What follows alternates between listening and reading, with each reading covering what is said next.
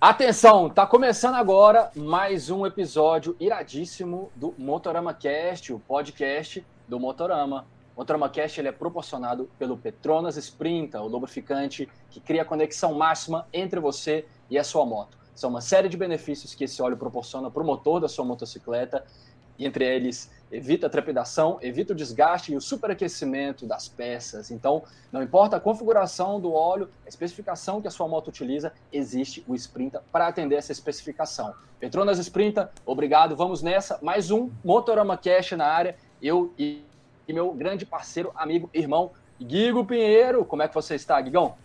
Tudo certo, cara. Mais uma semana de rala, mais uma semana de motorama. E hoje a gente está aqui no Motorama Cast para algo que a gente estava afim de fazer já há bastante tempo, né? A gente já tinha até falado em alguns episódios que a gente gostaria de chamar algumas pessoas que para a gente são pessoas-chave né, da, na, nossa, na nossa história do, do Motorama e das nossas conexões, da, da, de tudo que a gente tem nesses mais de seis anos de canal até hoje, né?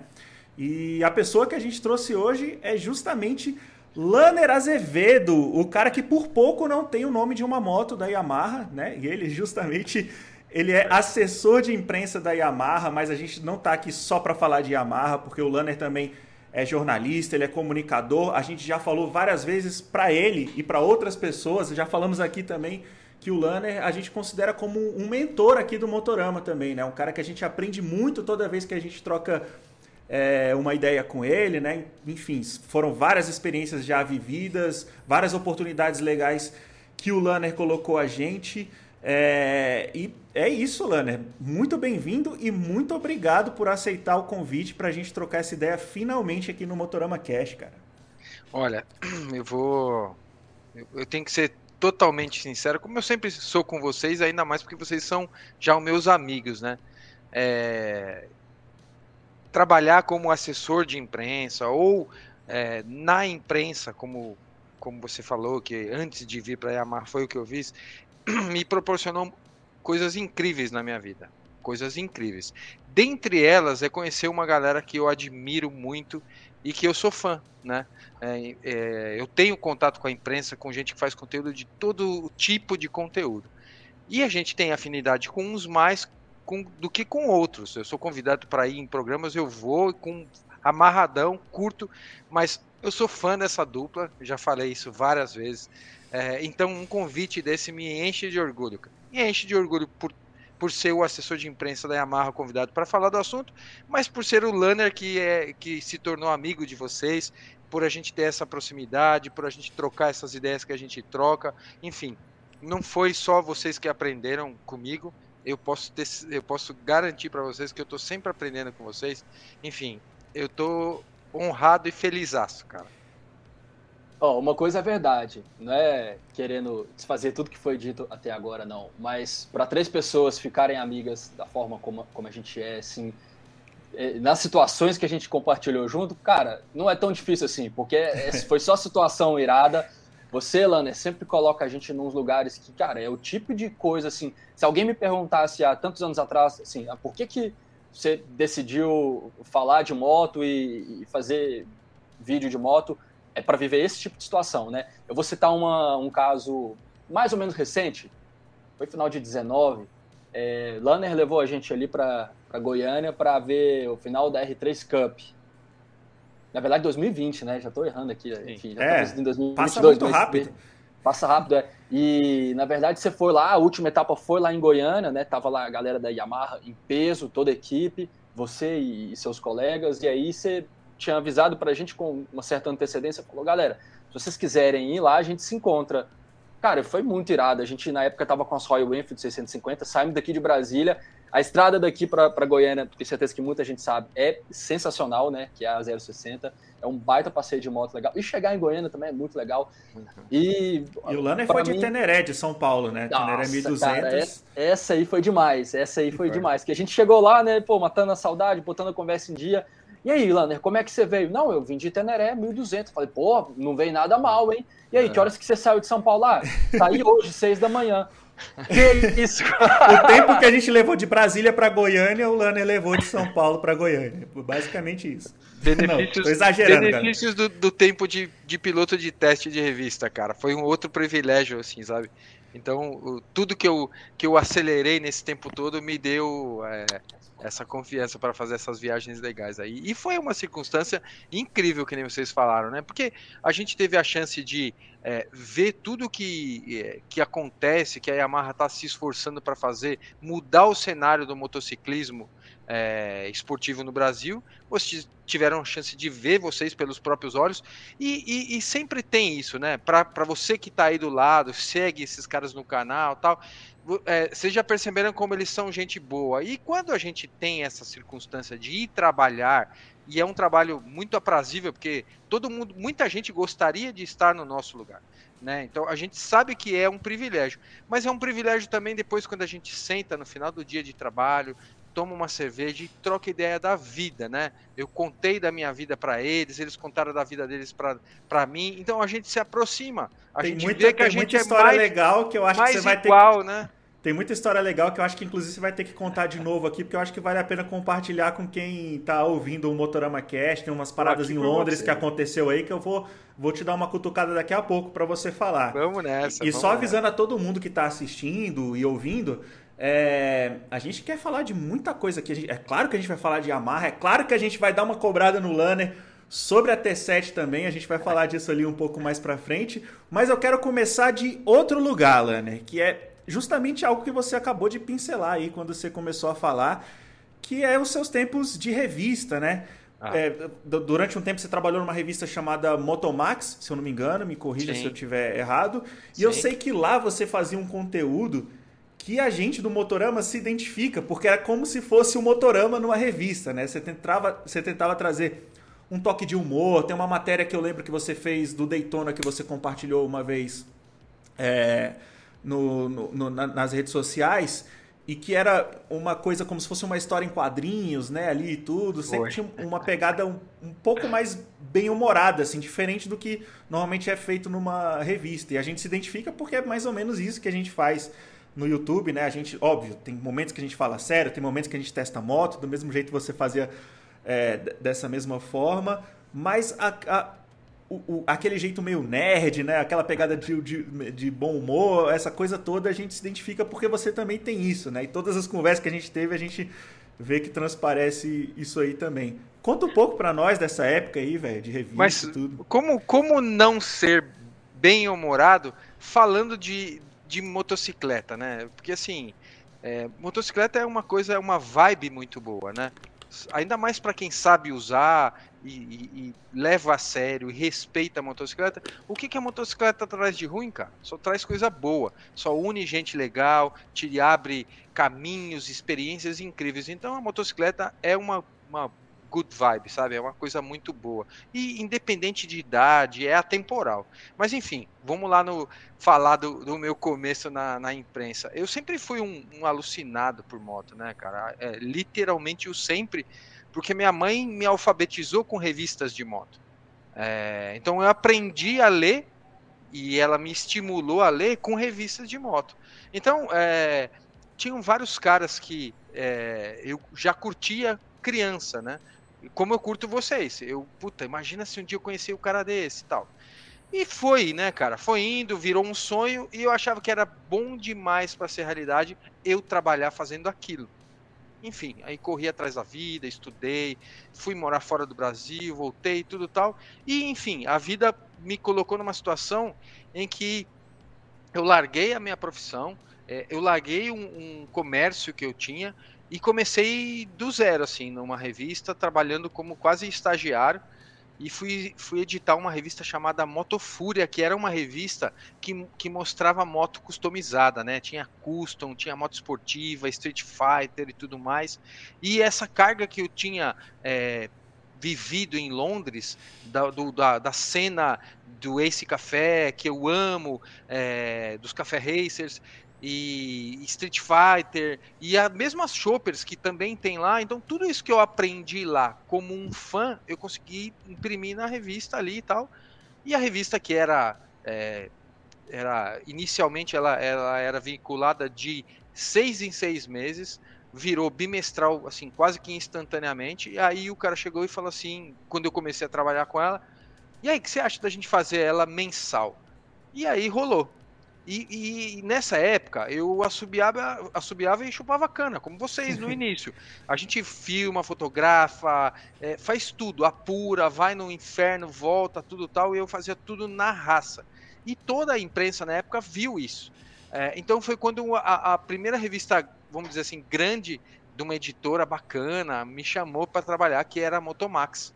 É, e aí você imagina, né, cara? Era tudo informal era uma revista pequena, tudo, mas que tinha lá um público, conquistou um espaço no mercado, mas eu fui para uma editora que era é, CLT, que ganhava bem, que me dava condição. Imagina, cara, eu ter um fotógrafo me acompanhando para fazer o que eu precisava, e ter gasolina e roteiro, carro de apoio, é, uma infraestrutura imensa, tudo para eu fazer uma revista de moto. Então, acho que esse momento talvez tenha sido um dos dos melhores da minha vida profissional, porque é, eu costumo dizer que a Motomax era, era minha, a Motomax era o Lanner, né? Eu não era o editor-chefe, um, um parceiraço meu, o Cássio era, porque ele tinha uma visão business e eu tinha a visão conteúdo. Então, cara, eu era assim, é, eu fazia tudo, cara, tudo. Que, que ano e, que foi essa entrada aí, a transição da, da Fúria para a Motomax? Na Motomax, cara, foi 2000 e 2007 para 2008. Eu lembro até porque foi quando eu consegui comprar uma moto que eu estava sonhando, por acaso uma Yamaha, uma XT 660 e comprei na revista. Essa foi a marca para mim, da moto do ano da moto, né? Comprei direto lá com a, com a frota da Yamaha. E nessa revista, cara, eu me inspirava muito, eu comprava muito conteúdo de fora e via o que todo mundo fazia. Então eu tinha a, a editora me proporcionava a chance de eu é, anunci, é, anunciar, não, assinar revistas do mundo inteiro. Então eu tinha revista até grega, cara. Eu não conseguia ler Nossa. porra nenhuma, mas, mas assim, eu via a pegada dos caras. E aí, assim, é, a gente queria pôr um negócio mais radical, mas ainda assim a gente teve que segurar a onda porque era radical demais o que a gente referência que a gente buscava. Então pusemos o meio termo. Mas tinha é, empinão, tinha RL, lógico, a gente levava muito a sério porque a gente era obrigado. A gente tinha um departamento jurídico na revista que obrigava a gente a fazer isso em lugar que não dava besteira, entendeu? Sim. Mas tinha empinão, e eu fiquei muito conhecido na época, e a imprensa me conhece muito por conta disso, das zoeiras, né? uhum. né? Dos empinões, dos RLs. Vale dizer aqui que eu nunca caí fazendo isso. Tenho, eu tenho muito orgulho que eu nunca devolvi uma moto para uma montadora e foram centenas de testes em razão de um tomo fazendo isso, né? É, mas a gente zoava com outras Se entregou em, ra em, razão de um tombo, foi, não, não foi fazendo isso, é isso que aconteceu. Não, foi, assim, eu, eu caí uma vez testando moto, mas não foi bem teste, né? Eu participei de uma competição que teve, que chamava Husqvarna Cup, e era uma corrida de moto, então aí eu, eu caí na corrida, mas ah, nada... A corrida é, tá sujeita a isso mesmo, né? É, mas eu nunca tive e nenhuma... foi numa Husqvarna? foi numa Husqvarna que ah, foi assim algo então, né? Isso foi espetacular cara foi uma, uma outra um outro presente que a profissão me deu sabe oh. é, vocês sabem disso viajar é legal a gente conhece adquire cultura indo trabalhar e a gente compartilha isso com quem segue a gente e lê o nosso conteúdo mas vocês sabem como eu sou nerd de moto, o quanto eu amo motocicleta. Então, ter a chance de ir nesses lugares. E eu sempre fui um pouco louco, porque é, no caso da Motomax, que nem você falou, essa a matéria que a gente brincou, Capitão Motomax, né? Que era eu com uma roupa grudada, gordo, né? Eu era bem mais gordo do que eu sou, e os caras me zoaram, um cara gordão nas motos e tal. E fui visitar pela primeira vez, na minha, assim, é, é o ano, acho que era o aniversário de 75 anos é, do Daytona Bike Week. E, meu, é aquele animal, né, cara? Só que assim, o, o qual o, o, o, inverso, né? O lado ruim da, da experiência. Eu fui sozinho, cara. Não tinha nenhum camarada comigo. E não tinha imprensa lá. A gente foi pelas próprias pernas. Então chegou lá, aluguei um carro a 400 quilômetros do evento, fui rodando e eu não tinha ninguém para trocar ideia lá. Então o que eu fazia? Madrugava e íamos dormir de madrugada. E eu ia nas cenas de moto. Eu fui até numa feira ilegal de peça roubada para tá, ver. Tá, mas qual, que... qual, é a parte ruim que você, você falou? Ah, porque de estar tá sozinho, tinha... de não ah, poder mas... compartilhar ah. isso. Mas por outro lado, por outro lado, assim, aí você quer tomar uma cerveja num lugar daquele, sabe aquela sensação de você falar assim, tô num filme, uhum. se eu contar, vai me faltar uma palavra com riqueza o suficiente para traduzir a sensação que eu tô, né? Uma delas que eu vou compartilhar com você, foi que, com vocês, é que sabe aqueles filmes quando a gente assiste que o cara tá andando de carro no meio de um nada assim, tem um casebre de madeira, um monte de ralha aí na na porta e aquele bar com um monte de cara mal encarado, tal. Eu passando de carro sozinho, falei, quer saber? Vou entrar numa porra dessa, cara. O que, que os caras vão fazer? Vão bater em mim? Aí eu entrei, fiz cara de mal, mas depois eu vi que aquilo era cinema. Que todos os caras com cara de mal não eram cara de mal.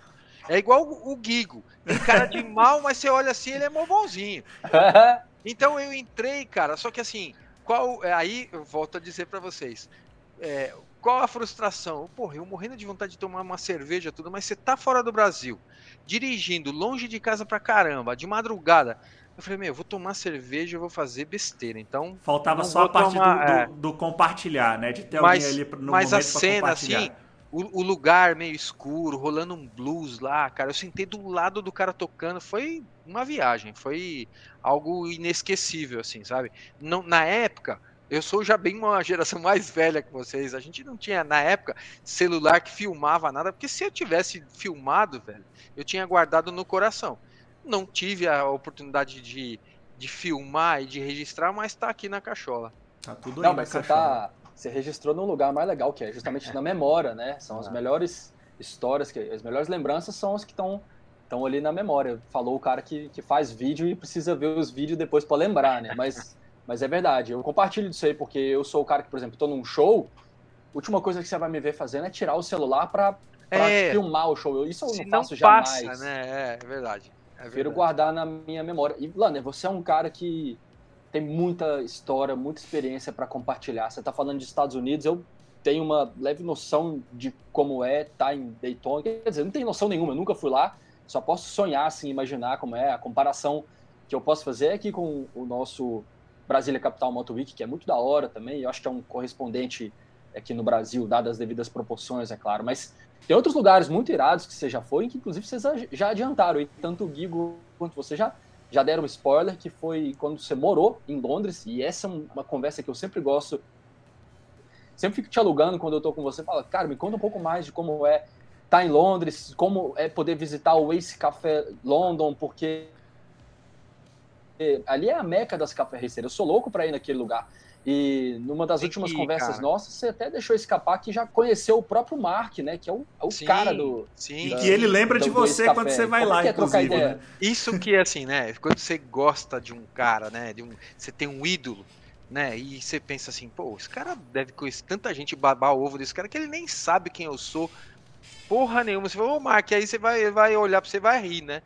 Mas assim, eu fui na febre é, eu lembro que na época, a primeira vez que eu fui, fui pela Motofúria, e aí eu vendi, cara, um monte de coisas que eu tinha, levantei uma graninha, e olha que curioso, é, a chance de eu ir é, para, o, para o, o, visitar o Ace e voltar para Londres, eu tava duro de grana, eu tava trabalhando na revista Motofúria.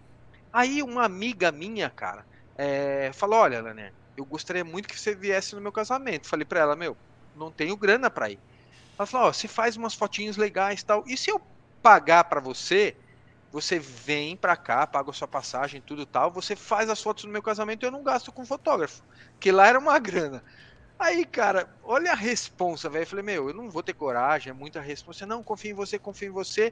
Enfim, fui fotografar um casamento. Peguei uma moto emprestada, um amigo meu me emprestou uma Phaser 600, uma FZ6S que tinha lá. Eu tive uma moto dessa quando eu morei lá em Londres.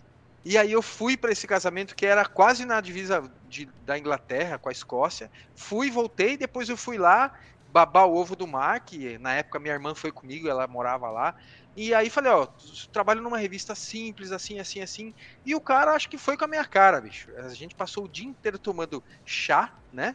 É, porque ele não bebe e café a galera não toma lá. O café é, é pior do que o chá. É o chafé. Então eu fiquei no chá com o cara. Nossa, que decepção. É. O, o lugar, onde nasceu as, o lugar onde nasceu as café racer tem um é. café ruim. Cês, bom, é a, a, história do, do Ace vocês já contaram, eu já assisti. É porque era um, era um café, um, um ponto de parada, né, na Norte Circular, que é uma rodovia que eu rodava pra caramba e não imaginava que era lá o Ace, onde eu passava tanto, né? E é um anel viário, na verdade. E a galera parava lá e era, era realmente um café mesmo. Você tomar um café na estrada, tá com sono e tal.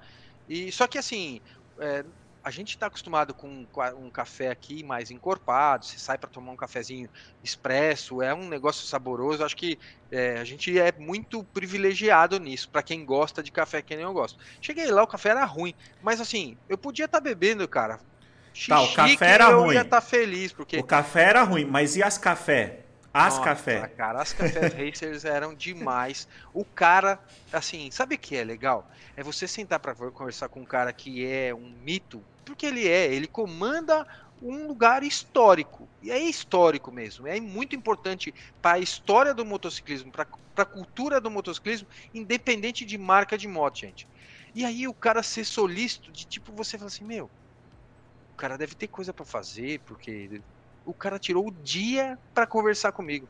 A gente conversou o dia inteiro, o cara falou comigo, respondeu tudo que eu queria, meu, fez piada. Então acho que assim. E ele é um cara que, que, que, lembrou de você em outras ocasiões, né? Exatamente, porque depois dessa vez, eu fiquei amigo dele e da Linda, que é a esposa dele, porque todo o trâmite de pedir foto, mandar foto, blá blá, mandar as matérias depois que eram publicadas, era com a Linda. A Linda é a assessora de imprensa dele.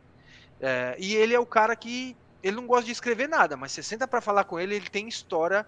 É, senta que lá vem história, saca? E, e, assim, a gente teve afinidade e quem gosta pra caramba disso é doente, tem um lance meio doente, o que, nós, que nem nós aqui, muitos de vocês que estão ouvindo aqui o podcast. Porra, quando você senta com um cara, não importa se o cara é branco, preto, amarelo, gordo, magro, meu, não interessa é, gênero, nada. Quem gosta, senta e vira brother foi o que aconteceu Até com esse cara. Até a treta política some nessa hora também, né? Exatamente, exatamente. A gente aceita até os, os negacionistas. Mas, enfim, é, nessa, nessa, nesse momento, cara, a gente, é, a gente criou um laço ali e depois eu voltei, né? É, eu tava numa circunstância muito apertada, sabe, cara? Eu morei em Londres, é, fui eu trabalhei lá para pagar o meu estudo, então nunca foi nada fácil. Então, e o meu, o meu trabalho lá era é, subemprego.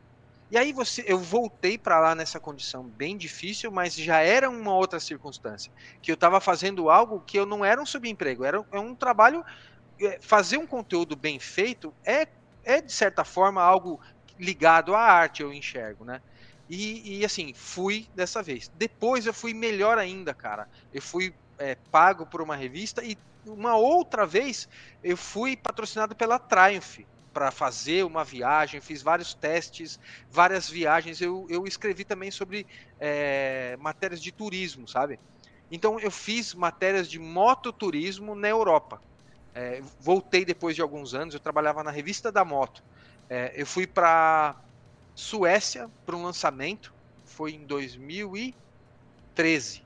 Fui num lançamento mundial da Husqvarna, que aliás foi foi assim a press trip mais punk da minha vida.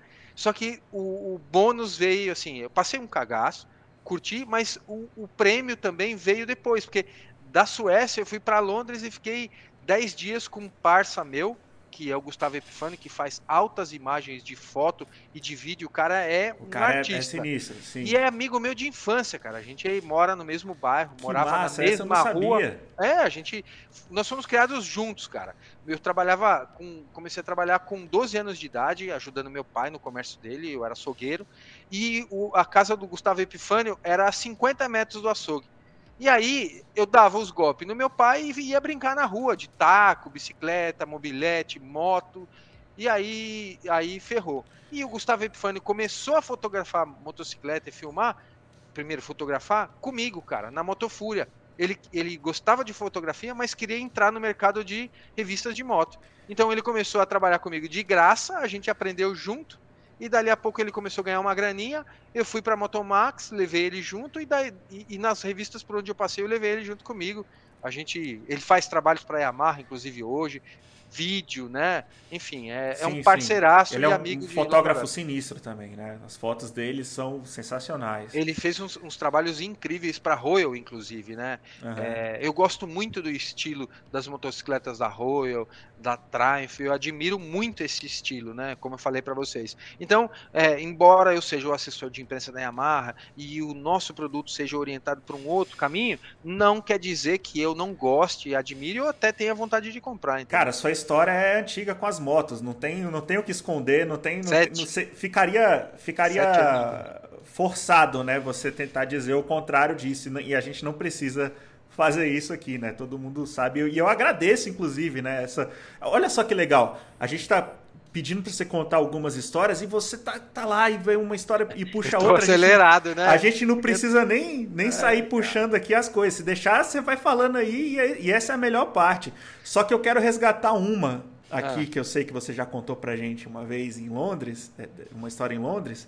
Aí eu não sei de qual período foi aí dessas suas idas e vindas aí que você deu um pinote na polícia de Londres de Phaser 600. Putz, cara. Conta essa isso... história aí. Olha isso, cara. Olha o mau exemplo do, do assessor, né? É... Bom, eu, eu, sempre gostei de, é, de acelerar forte, de, de uma tocada mais radical. E fui para Londres. E, e, quando eu cheguei lá, é, comecei a trabalhar de subemprego, dos piores depois fui para um garçom num nível melhor, depois fui para um garçom de luxo que trabalhava no, num centro de conferência é, do lado da abadia de Westminster, então eu ganhava uma grana boa, uma roupa legal, era uma condição de trabalho muito mais humana, né? É, e aí eu tratei logo de conseguir, de comprar uma moto, porque eu queria trabalhar de courrier lá. Eu, eu, a minha função era assim, eu juntava grana, estudava, e aí voltava a trabalhar, mas Courrier, não só eu ia ganhar muito mais grana, em torno de uns 60%, 70% a mais, mas, cara, eu ia andar de moto o dia inteiro. Então eu falei, quer saber, cara, é isso que eu vou fazer. Aí fui lá e já logo o tiro de, de do rojão, né, já foi para trabalhar de correio, eu comprei uma, uma FZ 6. Correr S, normalmente né? é. Só pra galera saber, correr normalmente os caras estão ou de bicicleta, ou de 125 e tudo. O Lanner foi fazer isso de, de, de 650, 4 cilindros, é isso. Isso foi, isso foi em 2000. Isso foi em 2000. Fui para lá em 2000. Eu saí do Brasil no dia que o Brasil comemorou 500 anos. É, tanto que eu saí do Brasil, cheguei em Lisboa e estava tendo comemoração lá também é, da, da, descoberta do Brasil Sim. dos 500 anos. E aí de Lisboa eu fui para Londres. É, cara, é assim, eu, eu, eu cheguei lá, eu já vi que tinha muita moto grande andando na rua e eu percebi que não era motociclista que ia passear. E eu vi que os caras andando na. trabalhando de motoboy, trabalhava com até moto de mil cilindradas. Ah, é? É, moto de. Isso? Naquela época era assim. As motos tinham muito motos, motos grandes, eles falam as big bikes. E aí, assim, a distinção de trabalho. Bike menor, moto menor, motorbike, né? Eu falo bike porque é, é a gíria do inglês. Sim, é sim. motorbike, bike.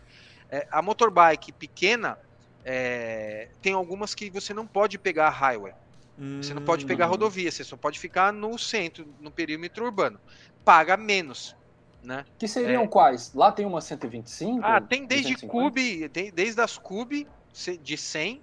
É, uhum. a, tinha na época, tinha a YBR lá, é, Made in Brasil.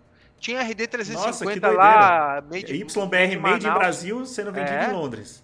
Isso, tinha lá, tinha que lá. legal. Tinha CG lá também. Só não tinha CG zero de Coyote, né? Não, de Aí Coyote não, não, mas CG zero tinha. E, e, assim, tinha motos de, de 125, 150, 200 cilindradas, 250, que são as motos pequenas. E, e aí as motos de maior cilindrada já pulava já para as 500, é, para 600 cilindradas, 1000 e tal. E aí são perímetros mais distantes, né? Você pega, tipo, ah, é, vai entregar uma parcela, uma, chama de parcela, né? É, pode ser um, um, um, embrulho, um documento, o que você tiver que entregar eu, eu, é, em Birmingham. Que Birmingham era, sei lá, era tipo centenas de quilômetros de São Paulo. Vai aumentando aí, aí, aí faz sentido a moto grande Sim, nesse caso também. Eu, né? eu já tive, eu já fui, eu, depois de um tempo eu fui trabalhar numa empresa de courrier que eu era também um despachante. Eu ia pedir o visto para uma pessoa é, na embaixada, falou, ó, o cara quer fazer o apply para, o cara quer ir fazer, é, eu fiz do David Coulter, David Coulter da Fórmula 1, Olha. do é, do Elton John. Que é, isso? que o cara vai fazer show tal, e aí você vai lá, pede o visto na, na embaixada tal, dali sai, a, a, a companhia fala para mim, ó, o visto do, cal, do cara tá pronto, vai buscar e leva na casa dele. Uhum. E tem que ser entregue em mãos na época. Isso no anos, nos anos 2000, você tinha que entregar em mão, não então, podia entregar aí, na mão. Você entregou um visto nas mãos do Elton John? Entreguei, cara. Que louco, bicho! Ó, e, tem uma história, louca. e tem uma história muito curiosa, assim. Eu virei fã Mas, ó, cara. você ainda não contou do Pinote, mas a gente vai chegar lá. Não, vou, vou chegar. Ó, você vê como que é. Porque a história é curiosa. Sim, mas, sim. Tô adorando. Continua. Com a Phase 600, eu fui entregar o passaporte dele e é um frio do caramba, cara. Era, tava muito frio. E, e eu fui entregar numa mansão que ele tinha perto de Windsor, perto do castelo de Windsor. Então eu viajei para ir para lá. E um frio danado, tudo tal. Cheguei lá, entreguei o passaporte, o cara ainda elogiou, ó. Você foi muito rápido, né? Muito obrigado, porque chegou antes do período previsto e a gente já está indo viajar, tal. Então agradeço essa sua presteza, tal. Então é, eu queria te oferecer. Você tá com frio? Eu falei, tô com frio. Você aceita um café, né? É, um, um cup of tea? Eu falei, eu aceito. Eu pensei que era uma caneca. Aí ele falou pro mordomo, o mordomo me levou para casa, para cozinha onde os caras estavam fazendo a comida. Não era uma sala bacana, mas era uma cozinha, cara, que era, meu, eu vi Falou. talher, panela, a mesa, coisa que eu nunca tinha visto. Parecia filme do do, do, Harry Potter, assim. E aí sentei numa mesa, o cara fez, cara, um banquete para mim. Tinha geleia que eu nunca tinha comido na vida. E aí, aquele, aquela coisa de pobre, eu vou pegar um pouquinho de cada um para eu experimentar tudo. E aí, enchi a barriga, comi Errado pra não tava. Experimentei tudo e voltei para Londres quentinho, com a barriga cheia e com a tarefa cumprida. Caramba. E aí, voltando ao Cara, Pinote, pra gente. Cá, esse, ah. Essa casa aí do Elton John deve ser mais irada do que o próprio castelo de Windsor, viu? Te fala, Cara, e detalhe, tava um frio da, da pega o cara tava na beira da piscina de roupão roxo. Ai, que da hora. O cara é figuraça. E ele é gente figuraça. boa, viu, cara? Você vê o trato dele.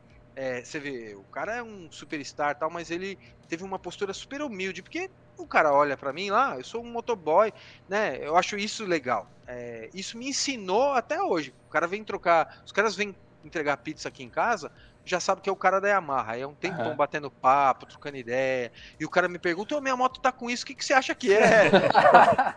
Mas assim, eu acho legal, cara. É, a gente não pode desfazer de ninguém e ele, um astro, né? Não se desfez de mim. Então eu só ganhei admiração por ele. Agora, voltando ao Pinote.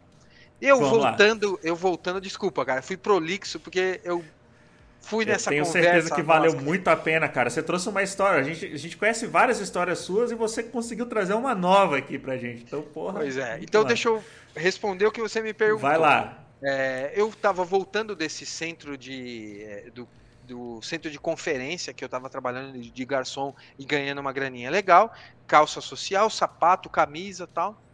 Aí estava voltando na, no Tames, na, na beira do rio. É, e aí, assim, eu vinha do sentido é, do Big Ben para minha casa, né? Eu, eu, trabalhava do lado do Big Ben, eu estava voltando para o Rio, para minha para onde eu morava, que é perto da Power, era perto da Power Station, aquela capa do CD do, do Pink Floyd que tem Pigs lá, é... bem industrial, né? Isso, que tem as quatro chaminés lá, tal. Era uma era uma estação de energia gerada com carvão.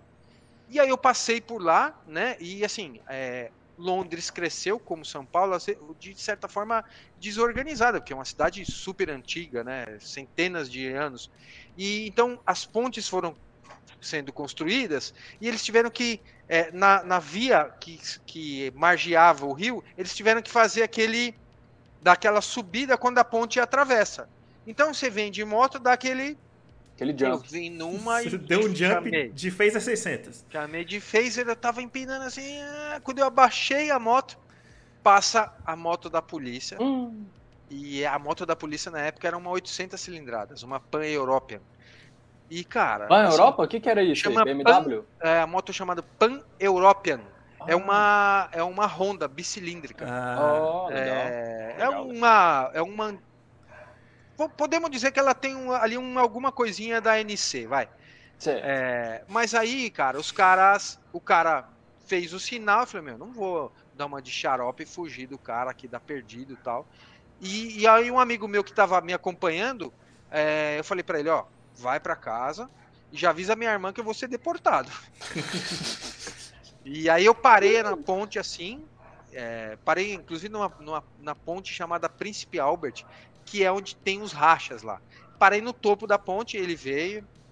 Na ponte lá tem um tem um acostamentinho, né? As pontes londrinas dá pra parar no meio tem- da ponte. é, a largura de uma moto, assim, Sim. pra poder andar de bike.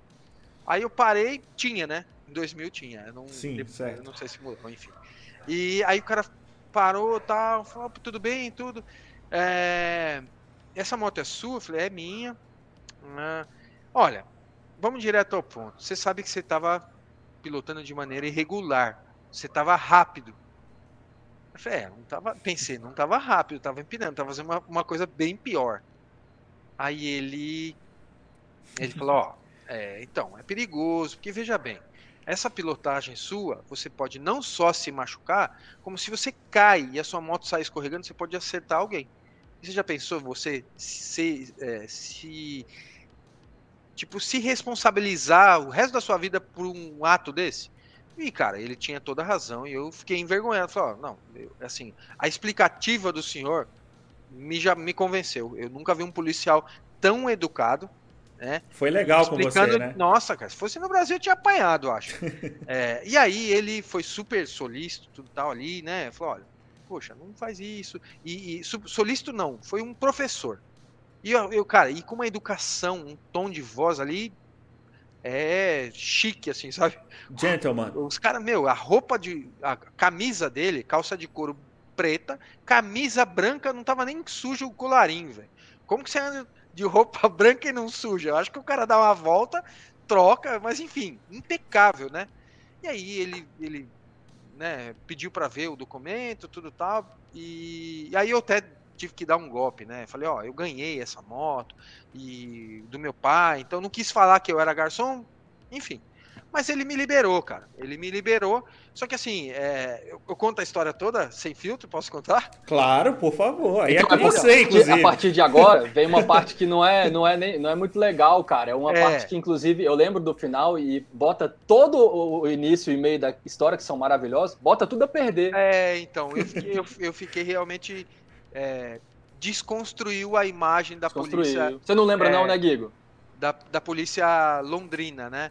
Da Metropolitan Policy of London lá. É, o cara chegou e falou: Você é brasileiro, né? Eu falei: Sou brasileiro. Ah, pô, que legal. Aí baixou a guarda, ele começou a conversar. Não, cara, eu vou todo ano pro, pro Brasil. Eu falei, vai, tá vendo? Por isso que o cara tá sendo legal comigo. Não, eu É, vou ele todo falou uma- ano, é, lembrei, é demais. Minhas férias eu gasto todas lá, invisto lá. Falei, poxa, bacana. É, e para onde você vai? Ah, eu vou sempre pro Nordeste, né? Sempre pro Nordeste, vou pro Natal, para Natal, porque eu gasto pouco e lá, poxa, você gasta uma- merreca de grana com prostituição, tudo tal, e, e tem- as meninas são novas. Ou seja, o que eu entendi da pegada do cara. O cara, é, assim, eu não sei se- o quanto. Turismo sexual. E assim, cara, as meninas, pelo que ele me falou, que eu entendi, ele não falou que eram crianças, mas ele deu a entender que eram adolescentes. Então isso pra mim é pedofilia. Então, cara, não adianta o cara ser super educado e tratar você bem ali, mas ele ser um bandido, um, um cara nojento com um pensamento desse. E sabe o que é mais é, ultrajante na, na circunstância? Eu- a gente não pode assim, eu falei que desconstruiu a imagem do policial, mas aí eu tô generalizando. Eu sei que eles são sérios, mas você vê, né? A, a- a aparência do cara não é tudo, porque eu comprei a aparência do cara e o cara Sim. teve uma pegada dessa. Mas, ó, dizer- a- a- desculpa interrompê-la, né? Mas só pra. Porque assim, a, a parte boa dessa história toda ela é, ela é muito legal, né? O, comportamento dele, o jeito que ele foi legal com você, que ele te ensinou. Isso traduz não só. Não é ele como um indivíduo, mas é, o, é a, cultura, a corporação, né? É a, é a corporação ele, britânica lá, a cultura britânica, ele, né? Como é. é. que eles. Então isso aí, ele, representou ali, Sim, sabe? Exatamente. Agora, essa, essa, outra parte, que é a parte ele ruim, mostrou é parte, o indivíduo, né? É o indivíduo dele ali, exatamente, que infelizmente exatamente, é uma merda, né? Exatamente. Não, e a moral da história que fica é de que, que adianta o cara ser um gentleman e andar com um colarinho impecável se por trás daquilo tudo ali tem um cara criminoso. Sujo, é. né? Sujo. Cara sujo. E, o que eu falei para vocês, assim, o que eu fiquei ultrajado, completando. O cara sair da casa dele lá, porque lá ele cumpre as regras e as leis, e ele vem fazer isso aqui, né? Então, assim, pô, não pode fazer lá, por que, que ele vem fazer aqui, né? Eu acho que tá na hora dos caras aqui reverem e, e, e tornar esse tipo de coisa inadmissível. Prender esses caras, cara. Ah, é. veio pra cá, é gringo, tá cheio de, de dinheiro, lasque-se. Cadeia para esses caras. É, não precisa desses caras aqui. Mas olha só, vamos falar um pouco de Yamaha, Lanner. Foram muitas histórias legais até aqui, mas a gente tem que falar de Yamaha, cara. Afinal, é, estamos, é, é não é igualmente todo... prazeroso, né, para mim. Eu sou, assim, é, sou suspeito para falar de Yamaha, já Não, já começa aí atrás, né? Tem uma DT, duas Teneré, uma Lanner, uma Lanner, ó, uma Lander. Isso do que a gente dá para ver aqui, né? Enfim. É. Tem, tem mais duas. Mas enfim. Essa, a, essa 660 foi sua última aquisição, né? Foi, cara, foi. Eu tava um tempão atrás de comprar uma Teneré. Eu, como. É, e eu vou direto ao ponto aqui, que eu já sei que vocês vão chegar nesse assunto. Eu vendi a minha MT-07 achando que, a, que em breve viria a MT, a Teneré 700, né? E ela não veio. E aí fiquei um tempo sem uma moto de média alta. E, mas eu já eu sempre gostei muito da Teneré, né? Eu já tive a, a, o primeiro modelo de um farol. É, eu tenho essa 250 valentíssima. A 600, aqui. né? Isso. É, e eu queria a moto, ela não veio. Aí eu falei, quer saber? Eu vou achar uma 660 zerada, vou ter paciência. E eu procurei, procurei, procurei, procurei. E quando eu tava desencanando, cara, é, em agosto eu tirei férias assim, eu, eu achei a moto e calhou, dali três dias eu ia tirar férias. É, aí o cara tava com Covid na época, falou, porra, não sei como vamos fazer. Eu falei, ó, espero você sarar e vou buscar. Pus minha mulher, meu, meu molequinho no carro, saímos daqui 4 horas da manhã, fui em Curitiba, botei todo mundo nessa roubada, cara, tá? Fiquei com dó de todo mundo. E aí fomos buscar a moto, botei ela na caçamba lá, cheguei aqui, nem andei, já desmontei a moto inteira, revisei, lavei, poli, deixei ela do jeito que, ela que, que eu queria e tudo pensando nas minhas férias de agora, mas eu não consegui viajar, fazer o que eu queria. Mas já já eu tô, tô na ah, estrada. com certeza vai. Você sempre arruma um jeito. pois é, então, foi, foi, foi, legal isso que você, que você falou, porque é, é, é, a Teneré 700 era expectativa, é, continua sendo expectativa sim, de sim. muitas pessoas. Algumas pessoas, como foi seu caso, conseguiram suprir aquela necessidade de uma trail honesta, competente de média alta de outras formas. Você fez isso com a Teneré 660. Sim, foi, uma, de certa forma, de várias formas, uma antecessora dela, né? E... Mas para muitas pessoas não, não, não tem substituta aquela moto lá. Sim, sim. Nesse, então, nesse ela é a é tecnologia porque... atual, né? Hoje não, é sim, o que tem não dá, de, não de dá Yamaha, comparar, de dá, média assim... cilindrada hoje. Nessa nova leva de motos que tem um, todo um aparato tecnológico novo também. É, é ela, e ela tá lá fora sim. e não veio. A gente tá aqui já tem o quê? Uns dois ou três anos esperando sim, sim, e cobrando. E, e, e eu esperando como vocês. Então, ó, Mas assim, conta pra gente o que, o que você conseguir contar, o que tiver ao seu alcance. Olha, explica um pouco pra galera aí. É, é com certeza, cara, toda essa aflição do público que ama a Yamaha pra ter essa moto aqui, a gente sabe disso de, de core salteado, né? É, a, a, já, é, já fomos questionados várias vezes, enfim. E a moto não veio para o Brasil ainda. É, a gente, eu, eu tô falando agora não oficialmente como Yamaha. Eu creio que ela deve vir. É, mas ah. tem trâmites para tra trazer essa moto, né? É, adequar ela ao nosso mercado, às nossas legislações. Então, é, eu creio que eu creio, não estou falando como porque eu não sei. Eu não, não tenho uma pessoa que da Yamaha que me fala, ó, oh, não veio por conta disso. A gente é, é, o assessor de imprensa ele não sabe o que vai vir. Eu fico sabendo pouco tempo antes, quando eu tenho que trabalhar o lançamento. A gente não sabe. É uma. Para que não haja vazamento, a gente não sabe de planos é, tão distantes. É só uma Vocês, esfera. Vocês normalmente ficam sabendo pouco, pouco tempo antes de acontecer. Aí, aí, aí realmente é o, é o momento que vocês fazem, né? Mantém o segredo ali e tudo. E, óbvio, se a gente estivesse nesse momento agora, você já não iria contar pra gente, porque não, não ia poder. Mas a gente sabe que, assim, quando, quando é uma estratégia ali mais a longo prazo e tudo que são coisas mais estratégicas, né, que envolve mais a, diretoria, eles, eles evitam passar essas informações justamente para não vazar, né? Isso, isso não é só a Yamaha, né? É, é qualquer montadora, é qualquer fabricante, porque a gente está é, num mercado que a concorrência é voraz. Então, qualquer informação que você pode, possa dar, você pode nortear o seu concorrente a te contra, é, contra-atacar, sabe?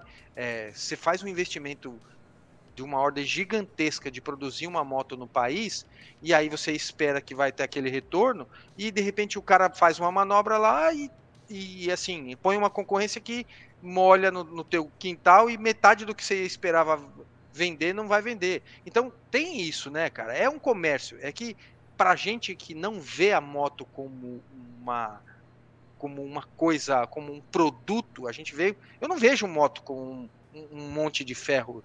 Para mim, as motos têm vida mesmo, sabe? Assim, eu tenho afeição com elas e com os modelos, eu enxergo personalidade nos modelos. A gente que é muito fã, a gente tem isso. Mas e, e a gente acaba às vezes ficando cego de achar que uma fábrica que nem a Yamaha, a Honda, a Kawasaki, Suzuki, todas elas, de qualquer país que seja, Bajaj, e de a inglesa. É, é, assim, é uma empresa, é uma empresa que tem que dar lucro, porque senão ela para e não vai não vai sobreviver, entendeu? Mas então... aí, Lana, eu assim, legal, eu, eu, entendo tudo isso. Eu tenho eu tenho uma percepção da Yamaha que eu, eu jogo ela para você, mas sem intuito nenhum também de, de, de, colocar numa sinuca, mas eu preciso dizer ah. e você de, devolve pra gente qual é a sua visão sobre isso, né? Mas eu tenho uma, uma percepção de que me parece que a Yamaha não costuma arriscar tanto no mercado quanto a Honda, por exemplo. Sabe, a Yamaha, a, a sensação que me dá é de que a Yamaha ela, ela, trabalha os modelos de uma forma mais longeva também, né? Se a gente falar de XT660, por exemplo, que ficou tanto tempo no, no, no mercado e sempre deu muito certo, a própria Lander 250 e tudo. E, e lógico, traz sempre as novidades, trabalha bem aqui, mas eu fico com essa impressão de que os modelos, alguns que estão lá fora, me, me, me dá essa sensação de que a Yamaha tem um pouco de medo de arriscar aqui no, no Brasil de trazer. Olha, cara, é assim, é, eu não, eu sinceramente, tirando a camiseta da Yamaha, eu não acho, por exemplo, quando a gente compara com os nosso, o nosso principal concorrente, que a gente, que somos dois maiores players do mercado, por exemplo, então eu já vou direto ao ponto, é que a gente tem uma, uma estratégia mais conservadora. Eu até acho o contrário, né? É, a gente investe em pesquisas e tudo mais, e a gente acaba tendo é, é, é, isso do público, né? Eu acho que no tempo, nos últimos anos, a gente tem mostrado um trabalho, é, e tem isso, o trabalho a gente vê no crescimento do market share, por exemplo, entendeu? Da Yamaha aparecendo no digital, a Yamaha aparecendo na boca das pessoas, o nordestino passando a usar mais Yamaha. Então, eu, eu não acho que a gente é mais travado. É, agora, em, em, é, fazer lançamentos, cara, envolve responsabilidade.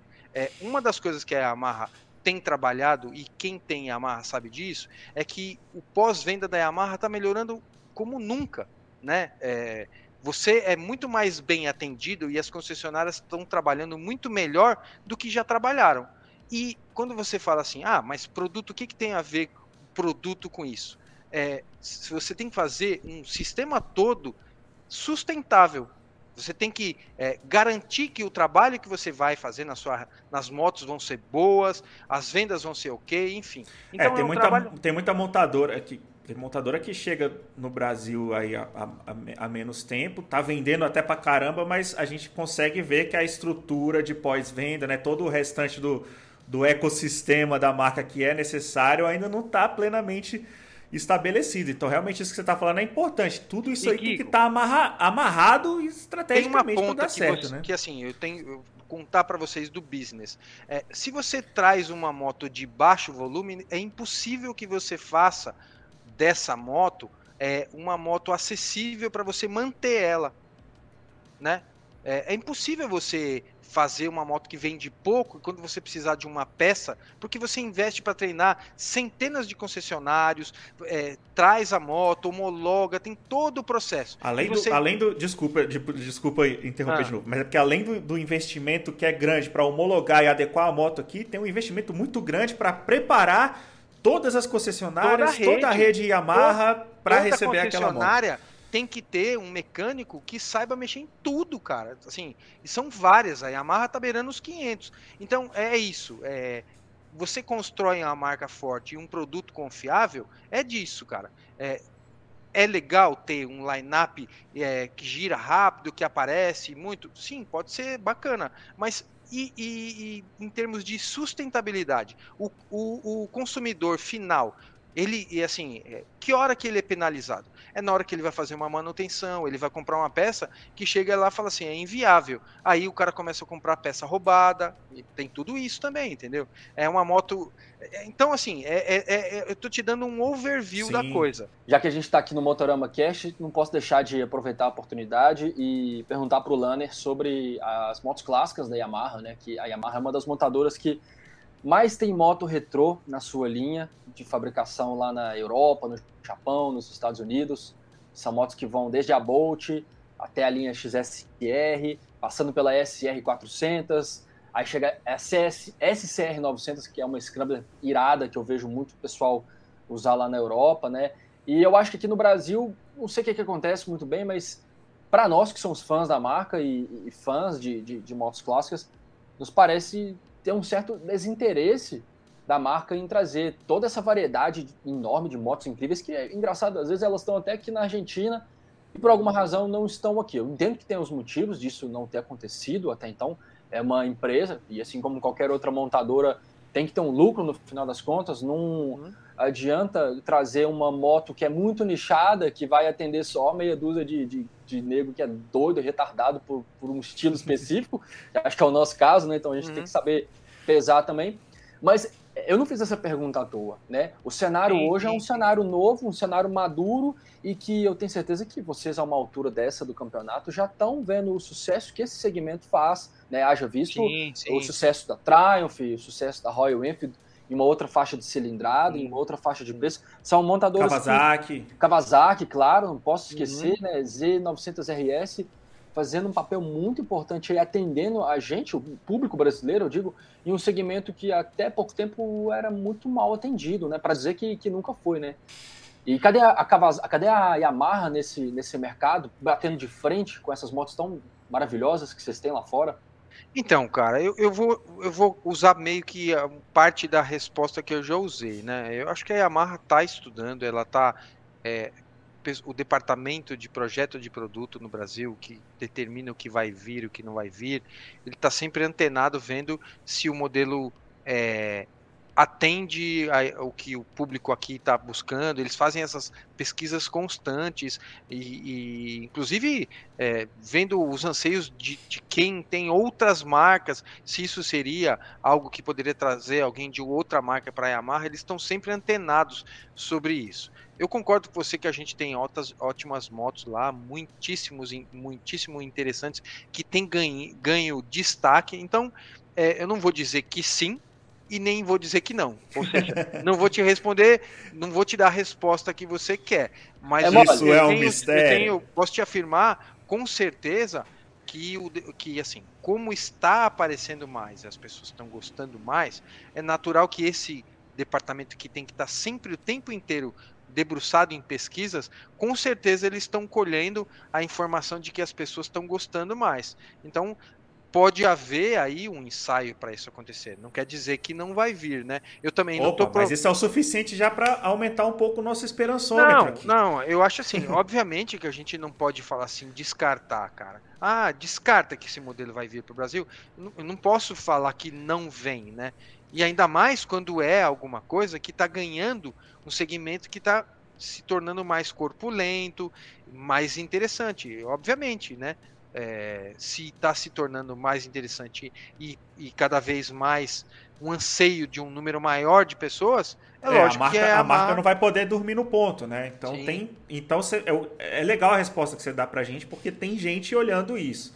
Não não está sendo descartado, não não são motos que foram definitivamente descartadas para o Brasil. Então isso está sendo olhado o tempo todo. Uhum. E se a Yamaha concluir que é o momento certo, ela vai trazer para a gente os modelos que a gente quer. Né? Agora, Lana, você sabe que assim que tiver qualquer tipo de informação sobre isso, por favor, já chama nós aí para saber, cara. Assim, porque a gente, é, a gente é um dos acontece, caras mais interessados nesse segmento aí, você pode ter certeza. Como sempre acontece, é, vocês fazem já parte de um rol restrito de, de é, comunicadores, jornalistas e formadores de opinião, né? Enfim, vocês já fazem parte desse mailing da Yamaha aí, é, diferenciado. Vocês já têm esse relacionamento com, conosco.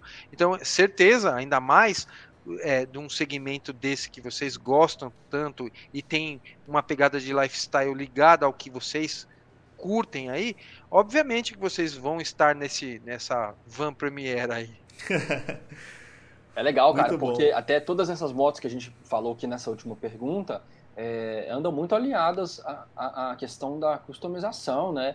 É, e aqui no Brasil, com as motos que a Yamaha tem, já tem uma galera forte aí nas, nas customizações, é. cara. Tem, tem muita oficina criando é, Yamahas customizadas iradas, né? E com, veja bem, com aquelas motos que não necessariamente facilitam não, é. muito a vida do customizador. Sim. Com essas que são uma folha em branco, né? Elas já Sim. são muito iradas de fábrica.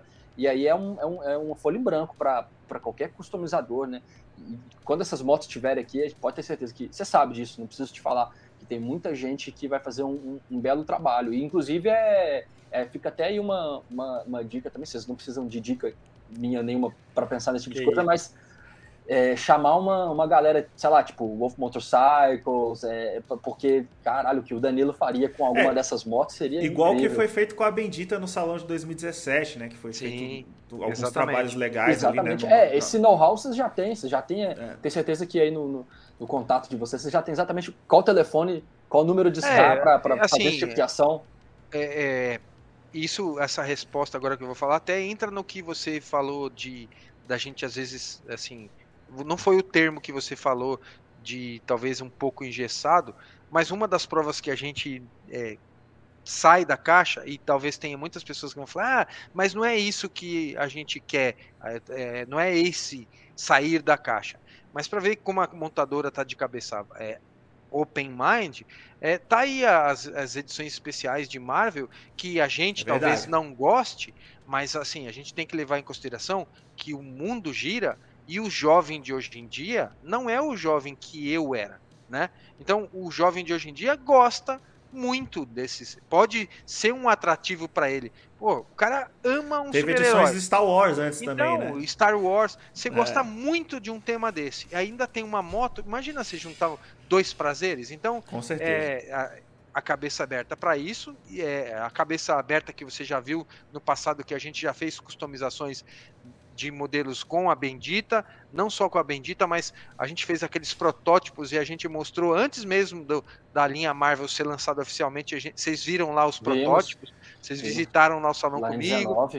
É, vocês viram que a gente fez também uma, uma réplica da, da primeira moto fabricada pela Yamaha Sim. a partir da, da nossa é, Factor 100, 125, Sim. enfim. Sim. E a gente, com certeza, a gente sabe que é, uma moto que já nasceu de uma base quase perfeita, né? As SR, é, a partir da MT-07, que é uma moto já consolidada, ganhou o Pikes Peak com o Rafa, é, a MT-09, são motos que não tem mais que provar nada para ninguém, não. e aí os caras vão e colocaram um visu muito louco na muito moto. louco. Inclusive, a nova 900, né, que usando a plataforma da 09, foi lançada acho que final do ano agora, a gente é. até fez um episódio aqui no, no podcast sobre ela. Eu achei que aquela moto ficou animal ao Bela ponto moto. de ela, ela. Eu sempre achei muito legal, né? A XSR 900, a 700 também, claro.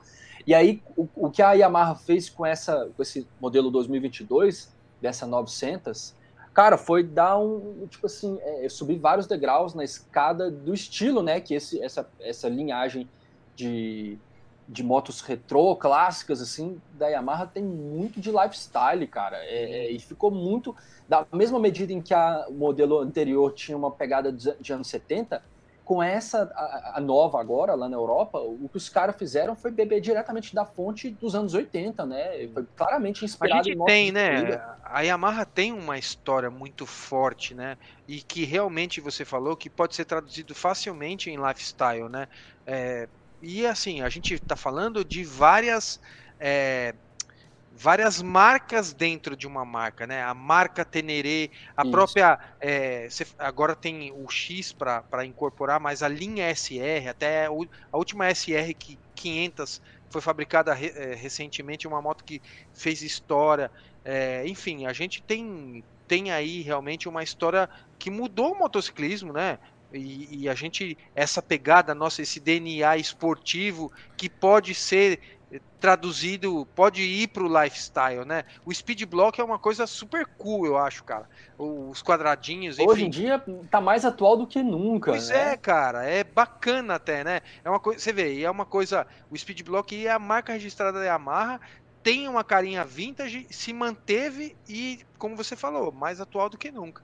Cara, não teria como ser de outra forma, né? Se for, se for parar para pensar, a Yamaha ela tá ligada desde os primórdios do Rally Dakar com a XT500. A gente ganhou o primeiro, né, cara? A ganhou Yamaha primeiro. ganhou, ganhou o é. primeiro, ganhou o primeiro, é, o primeiro enduro da independência aqui no Brasil. É. E falando assim em competição, né? É, até quero é, comentar com vocês, embora vocês sejam muito antenados, a gente está muito feliz, né? Porque 2021 foi um ano muito difícil para o planeta, né, cara? Por conta da pandemia, inseguranças comerciais, financeiras e o principal de tudo, né? Saúde. A gente essa preocupação com as pessoas dentro da nossa casa e que o seu, o seu companheiro de trabalho você não sabe se vai trabalhar e vai conseguir produzir moto e tudo mais. A, a Yamaha sofreu com isso, mas mesmo sofrendo com isso, como todo mundo sofreu, 2021 ano foi, foi um ano azul para nós, né? O azul, nesse caso, representa mais do que o dourado, porque, puta, a gente ganhou tudo, né, cara? É, foi um ano que a gente ganhou é. tudo, cara. Foi é, um ano que o, todo o trabalho hard que a gente tem feito é, foi coroado, né? Então, sei Imagina, lá, é. uma fase muito boa.